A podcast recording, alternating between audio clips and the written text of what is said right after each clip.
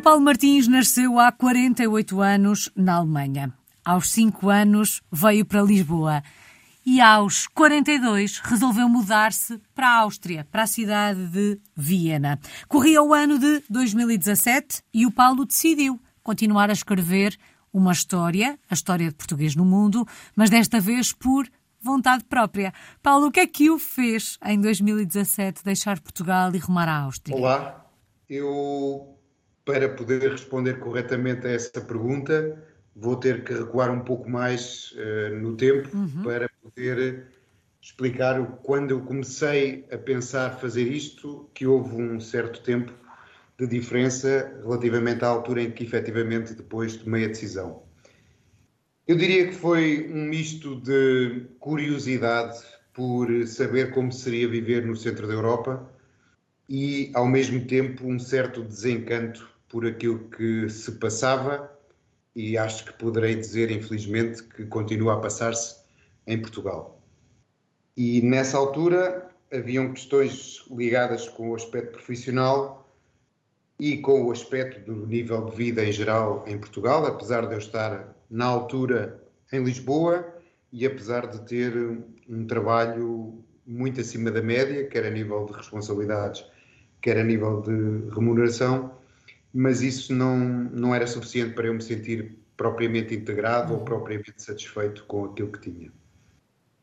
Nessa altura decidi então abdicar dessa posição que eu tinha e tentei uma experiência de empreendedorismo, de tentar eu começar um negócio próprio com base em Lisboa, mas com a possibilidade de fazer negócio internacionalmente. Tentei durante alguns anos, eh, vivenciei todas aquelas experiências normalmente relatadas por todos os empreendedores, e isso não é exclusivo de Lisboa ou de Portugal, sempre há muitas dificuldades para ultrapassar. Eu tinha essa consciência e isso não me fez de nenhuma forma travar a minha vontade de, de tentar. Mas a certa altura eu percebi que eu estava a empregar toda a minha energia, todo o meu esforço e, sobretudo, todo o meu tempo para conseguir atingir algo que, sendo eu realista, iria tardar muito ou não iria sequer conseguir atingir em Portugal e em Lisboa com aquele projeto que eu me tinha proposto levar a cabo de forma isolada e, e a nível de empreendedorismo.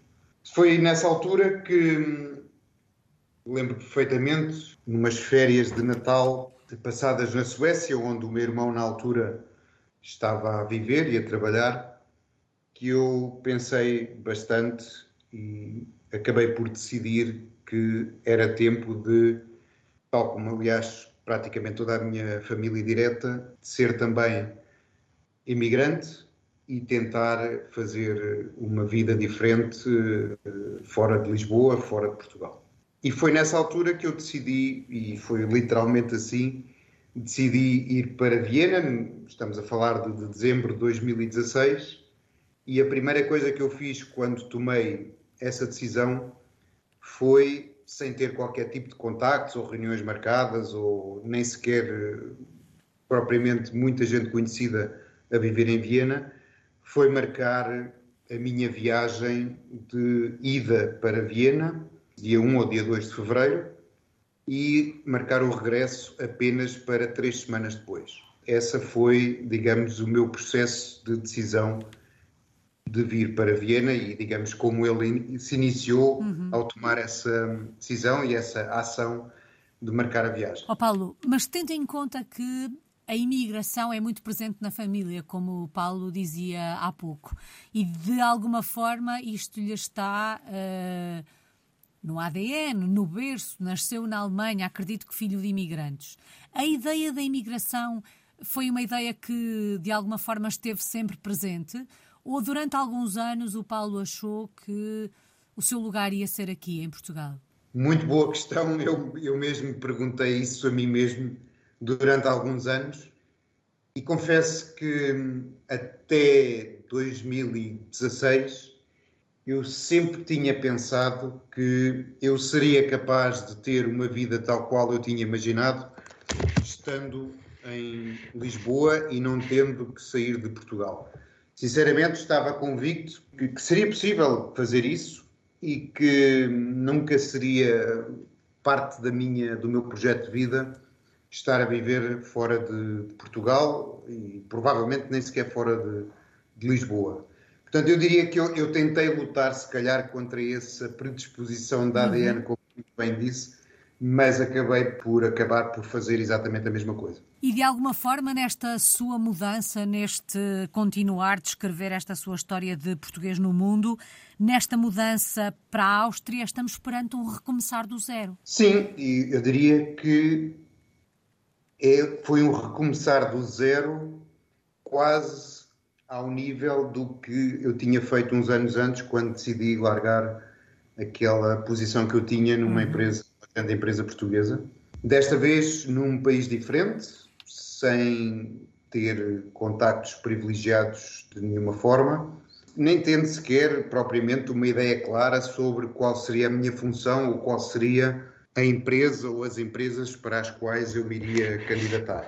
Mas eu, de certa forma, quando decidi fazê-lo, foi também com esse espírito de que se vou fazer isto, então que seja uma experiência verdadeiramente nova para mim e não seja apenas uh, candidatar-me em Portugal, estando a trabalhar e estar à espera de encontrar uma oferta de Viena para que eu pudesse então viajar para Viena e então ser apenas uma, digamos, uma mudança de, de local ou de morada. Eu queria que, e porque acredito mesmo nisso, eu acredito que as pessoas conseguem aquilo que realmente querem. E quando se diz o realmente querem, significa que as pessoas estão mesmo dispostas a fazer de tudo para conseguir esse objetivo. E foi por isso que eu me obriguei a sair de Portugal ainda sem ter nada em concreto, porque eu sabia que se o fizesse assim, eu iria fazer tudo o que fosse possível para, para encontrar o projeto que me, que me agradasse. Porquê Viena? Porquê a Áustria? Muitas pessoas perguntam o mesmo. Eu sou engenheiro de formação, se calhar é, é, é devido a esse, a esse facto que eu tento tomar decisões mais. Quando tomo decisões mais elaboradas, tento fazer um, um certo raciocínio lógico e eu considerei cinco possíveis destinos: os países nórdicos, Londres, a Alemanha, que seria se calhar o destino mais óbvio ou mais lógico, a Suíça e Viena. E a verdade é que, ponderando todos os factos que para mim seriam importantes, tais como o clima, tais como o nível de vida, o estilo de vida e, e obviamente, a, a parte da remuneração, eu acabei por, por me decidir por Viena porque era aquela que tinha na prática as melhores, os melhores aspectos, ou estava mais bem classificado nestes diferentes aspectos. Uhum. Que memórias guarda do, dos momentos iniciais desta aventura? Não sei se foi o primeiro encontro ou não com Viena, não sei se já conhecia a cidade, mas que memórias guarda do arranque uh, desta, desta experiência? Recordo-me que havia um misto de daquele sentimento de descoberta que nós temos muitas vezes enquanto somos crianças ou, ou adolescentes e se calhar ainda durante algum tempo ou sobretudo durante algum tempo enquanto ainda somos jovens do desconhecido que cria algum alguma espécie de, de insegurança mas ao mesmo tempo com a confiança de que não sabendo o que vem aí o que vem aí tem que ser bom e portanto eu lembro que era, foi uma fase muito agradável porque hum, tinham este misto de, de, sentimentos. Eu conhecia Viena de ter estado de passagem muito curta em duas ou três ocasiões e normalmente por questões de trabalho. Portanto, eu não posso dizer que conhecia Viena. Tinha um, aquilo que se costuma dizer em bom português, um cheirinho daquilo que era Viena. Uhum. Mas na verdade eu não conhecia Viena, não posso dizer isso porque na verdade não conhecia. E aliás, um dos objetivos dessas três primeiras semanas que eu passei em Viena foi exatamente tentar aperceber-me de qual era o ambiente em Viena e se eu realmente me via a viver em Viena. Bom, e podemos concluir, passados estes anos todos, já são seis, que se viu a viver em Viena, ou não? Confesso que até para meu espanto, me adaptei melhor e mais depressa do que aquilo que eu imaginava. Há sempre uma sensação meio estranha quando se sai de uma cidade como Lisboa, onde eu vivi cerca de 40 anos e onde conheço, não vou dizer quase tudo, mas pelo menos quase tudo aquilo que me rodeava, uhum. quer a nível de ruas, quer a nível de restaurantes, quer a nível das coisas mais básicas que todos nós damos como adquiridas no dia a dia e vinha para uma cidade onde eu não conhecia nome de ruas, não conhecia, se calhar conhecia dois ou três monumentos ou onde é que eles estavam, mas não conhecia quais eram os nomes das ruas, não sabia andar sozinho, sem qualquer tipo de ajuda em termos geográfica. Portanto, é uma sensação um bocado estranha e ao mesmo tempo desconfortável, mas ao mesmo tempo é, é verdade, e eu não sabia deste facto que eu vinha descobrir depois, e há relativamente pouco tempo, que Viena é considerada a melhor cidade para se viver do mundo. E isto dito por vários rankings que são feitos por algumas revistas, tendo em conta os critérios mais importantes, como saúde, segurança, transportes, etc. E Viena é considerada há muitos anos a melhor cidade para se viver do mundo. Eu não sabia disso, mas hoje em dia, passados seis anos, entendo perfeitamente porque é que é. O que é que mais o surpreendeu? na Áustria, mais concretamente em Viena? Três coisas, sobretudo. Primeiro, ao olhar para as pessoas uh, na rua e nos transportes, nota-se uma tranquilidade que não é habitual ver-se, por exemplo, em Lisboa. As pessoas não estão estressadas, não andam a correr de um lado para o outro. Isso foi algo que me marcou logo desde o início. O outro aspecto é que o sistema de transportes funciona maravilhosamente. Os transportes estão, são pontuais, são suficientes e, são, e cobrem toda a cidade.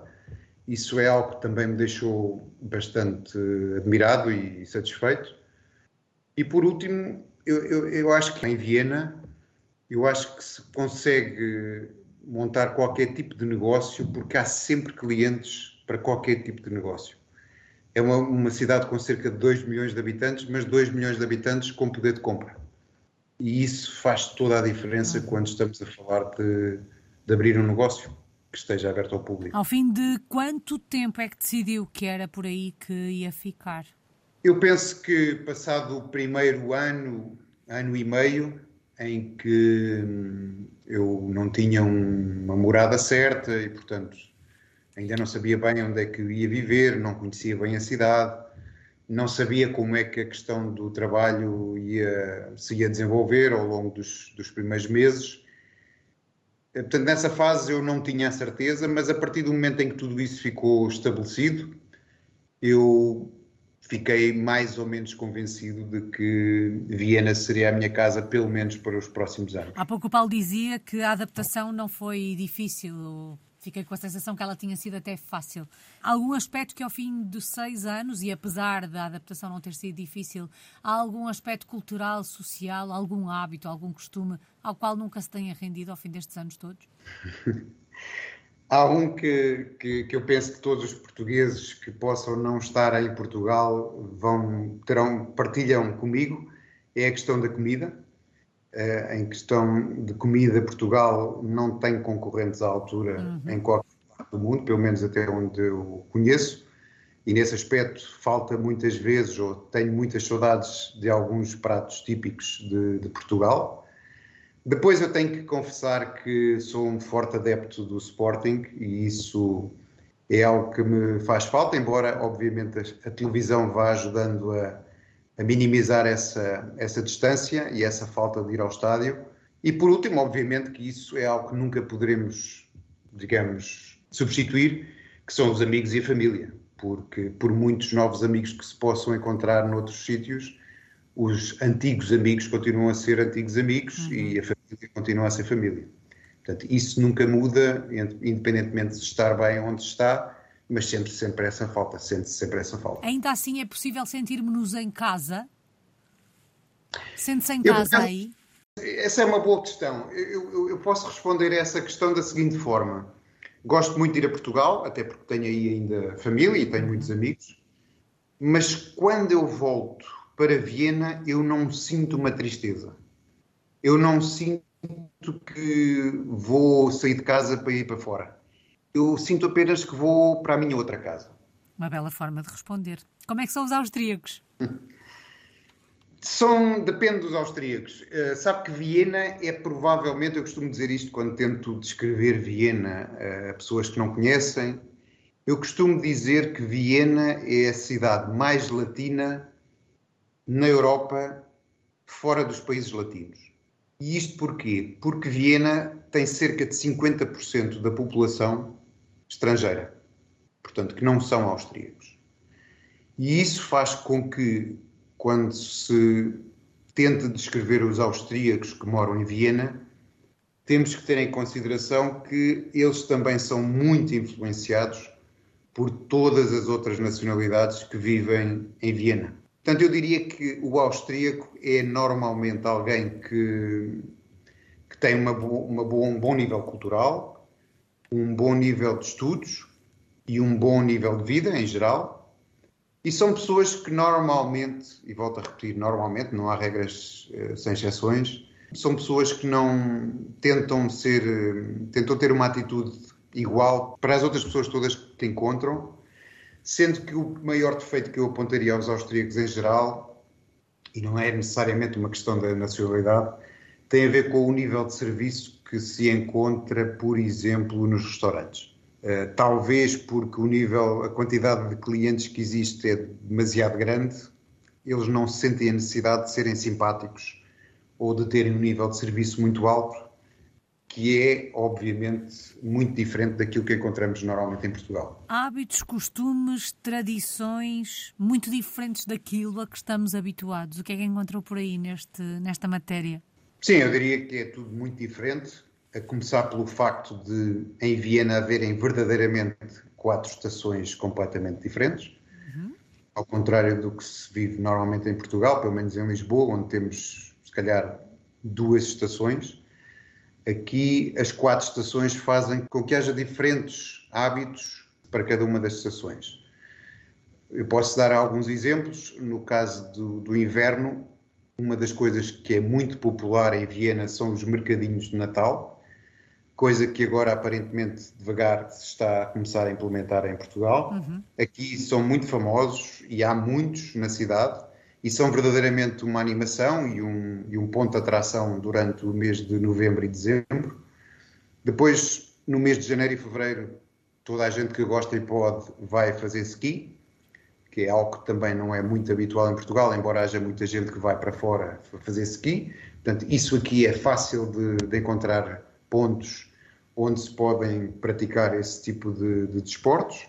Durante a primavera há muito hábito de ir eh, fazer caminhadas nas montanhas, porque a Áustria, apesar de ter zonas muito grandes que são planas, também tem muitas, muitas montanhas. E, portanto, eh, as pessoas gostam também de ir, de ir fazer caminhadas na montanha. E de verão, ao contrário do que se passa em Portugal, por exemplo, onde quase toda a gente vai para a praia, Aqui não há mar e, portanto, as praias que existem são fluviais, uhum. existem algumas, algumas piscinas, alguns complexos, alguns hotéis spa, e esse é mais ou menos o hábito, mas eu diria que a grande maioria dos austríacos vai para fora durante o tempo de, de verão, porque com a Itália e a Croácia aqui ao pé, praticamente todos vão pelo menos passar uma semana ou duas nesses nesses países para, para usufruírem um pouco da praia. Bom, e é tão engraçado perceber como as estações do ano marcam o compasso dos dias um, em Viena. Em termos profissionais, Paulo, que projeto tem em mãos? O que é que está a fazer por aí? Eu estou numa, numa, numa empresa relativamente nova, inovadora, que começou por ser uma startup, já não é, e que, em que tenho o prazer de estar a contribuir para o aumento muito rápido, um crescimento muito rápido da empresa, quer a nível de vendas, quer a nível de número de, de empregados, quer a nível geográfico. E posso estar a trabalhar naquilo que sempre foi, praticamente sempre foi a minha área em termos de, de vendas internacionais. E estou responsável por toda a América, toda a América Norte, Centro e Sul, África e Europa Ocidental, sendo, portanto, portanto, tendo que viajar também para esses destinos para continuar a desenvolver o um negócio nesses países ou através da, da, da procura de, de, novos distribuidores, de novos parceiros ou continuando a trabalhar com aqueles que, que nós já temos nesses, nesses destinos. Realizado profissionalmente?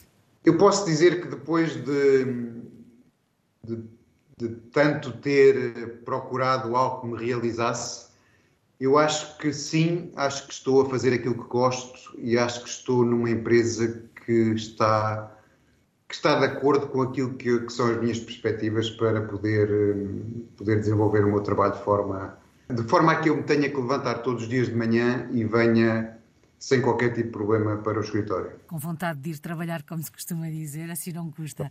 Paulo, se o fôssemos visitar, se fôssemos até Viena um dia destes, onde é que nos levava? Que locais é que tínhamos mesmo que conhecer na cidade? Podem ser os seus preferidos. Certo. Há cinco locais que eu recomendo sempre quando se vem a Viena. Há uma grande vantagem, é que quatro desses locais estão muito próximos e são possíveis de visitar eh, rapidamente, porque estão muito junto ao centro da cidade. O primeiro é, é Stephansdom, que é a principal catedral de Viena, que está geograficamente exatamente no centro da cidade. Depois há o antigo parlamento do Império Austro-Húngaro, que é o Hofburg, que fica muito próximo e que, e que também é muito bonito, com edifícios muito, muito bonitos, muito bem preservados. Depois temos o Parlamento em si, que é um, por si só um monumento muito interessante e que é uma mistura entre o estilo romano e o estilo grego. Penso que foi de propósito e ficou muito bem concebido. concebido. Depois, o próprio edifício da Câmara Municipal, que é um dos edifícios mais bonitos de Viena, se não o mais bonito. E, por último, Schönbrunn, que era a casa de verão para os imperadores, que tem uma área enorme e onde é possível visitar por dentro esse palácio, penso que é o nome correto, e em que se pode ver em que condições viviam na altura os imperadores e ver coisas que são únicas e próprias desse Império Austro-Húngaro que foi, como toda a gente sabe, um dos impérios mais importantes na Europa. Parecem-me ótimas sugestões. E gastronomicamente falando, também consegue encontrar pelo menos umas cinco sugestões? À parte de dois restaurantes portugueses a que eu já, já tive o prazer de, de ir, honestamente, Viena, o prato típico de Viena é um panado. Uhum. E pode-se optar entre porco, vaca e, e, e peru mas este é o prato típico de, de, Viena. Eu diria que quem vier a Viena, se quiser provar algo que é mais difícil de encontrar em Portugal, eu optaria pelas salsichas, uhum. porque essas são, tal como na Alemanha, eh, bastante típicas e bastante diferentes daquilo que nós podemos encontrar em Portugal. E, para além disso, não diria que há propriamente algo que valha a pena experimentar do ponto de vista gastronómico. Fica essa dica. Não fôssemos nós portugueses Paulo, e quando olha para o futuro, esta experiência aí por Viena é para durar? Vê-se durante mais alguns anos por aí? Sabe que eu, eu era alguém que, quando era muito novo, gostava de planear tudo com determinadas datas e até o que é que eu iria fazer ao detalhe. Com o tempo, eu fui habituando-me a não planear a longo prazo e, se calhar, nem tanto a médio prazo. Hoje em dia, o que eu, o que eu penso e que tenho claro para mim é que neste momento está fora de qualquer hipótese voltar a Portugal. Já disse um pouco as razões, uhum. porque na prática não, não mudou muito desde que eu saí. Agora, não sei quanto tempo vou ficar aqui e não sei se depois de sair daqui se vou para Portugal ou se vou para outro destino. Portanto, para já, o que eu posso dizer é que não está nos meus planos sair daqui. E o que é que se aprende com uma experiência como esta? O que é que se aprende vivendo fora do nosso país, sendo um português no mundo? Eu penso que se aprende a ver as coisas de uma outra perspectiva.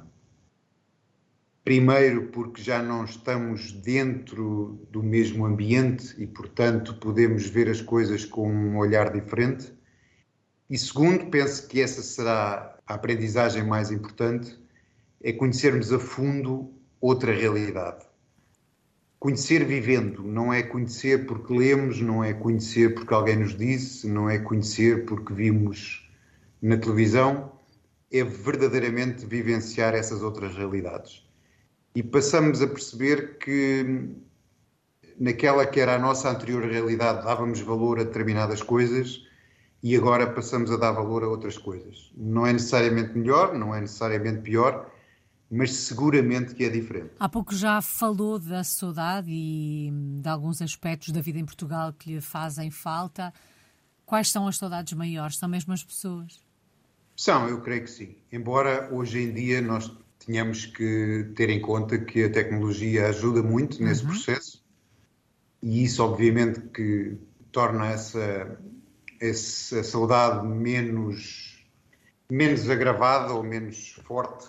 E apesar de tudo, eu pelo menos vejo as coisas assim. Eu, eu vou regularmente a Portugal, quer, a nível quer por trabalho, quer a nível pessoal. E na verdade, eu estou, se quiser ver as coisas como elas são, a 3 horas e meia de Portugal.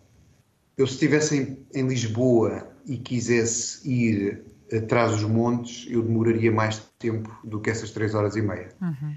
Portanto, eu penso que muitas vezes a questão da saudade é mais uma questão psicológica do que propriamente física.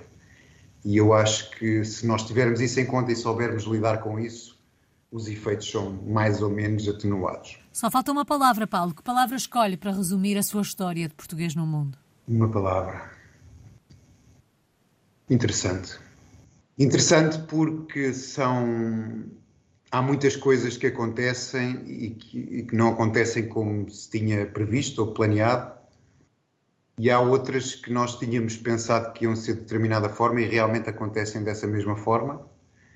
Mas o mais engraçado é que nós, tal como muitas vezes se diz, o homem é um, um animal de hábitos, e é verdade que olhando para aquilo que é a minha vida ou o meu dia a dia hoje, hoje é muito diferente daquilo que era há seis anos atrás uhum. em Portugal e também era muito diferente daquilo que era há 12 anos em Portugal.